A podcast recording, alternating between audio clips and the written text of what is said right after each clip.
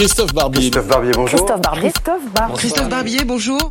Bonjour Christophe. Bonjour Eric. Je vais vous citer un éditorialiste radio ce matin qui parlait de la crise des Gilets jaunes en disant que cette répétition des violences tous les samedis est en train de s'installer et que ça n'est pas très bon pour la démocratie. Est-ce que vous êtes d'accord avec lui? Il a raison, et pour deux motifs.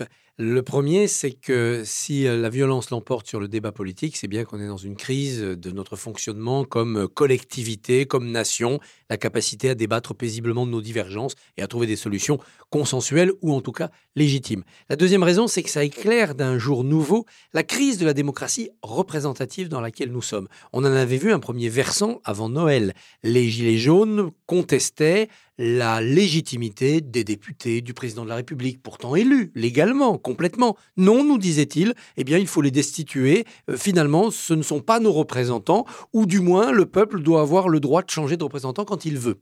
Premier aspect, contestable, mais qui montre bien qu'aujourd'hui, être élu ne suffit plus à avoir de l'autorité.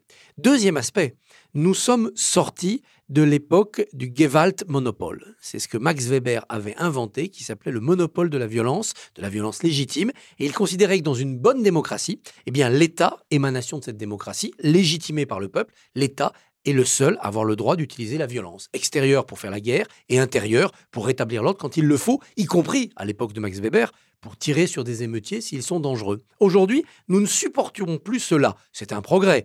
On ne supporte plus qu'on tire sur les émeutiers, qu'on euh, tue des gens, même pour établir l'ordre. C'est un progrès. Mais du coup, les forces de l'ordre ne savent plus quoi faire. Et face à la violence, la violence d'un boxeur qui se met à taper sur un policier, la violence d'un engin de chantier qui rentre dans un ministère, les forces de l'ordre, l'État, ne sait plus que faire. Il ne peut que subir.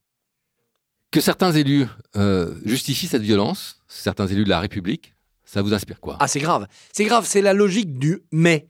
Je suis contre les violences, je condamne les violences, mais c'est la faute du gouvernement, il a mis l'huile sur le feu, euh, c'est la violence sociale qui est la première, et puisqu'il y a de la violence sociale, c'est normal qu'il y ait de la violence physique. Dès qu'on est dans le mais, on n'est plus un élu républicain, on est quelqu'un qui essaye de profiter de l'occasion, profiter du chaos pour s'avancer, masquer derrière les violents. Et ça, c'est pas responsable. Merci Christophe. Merci.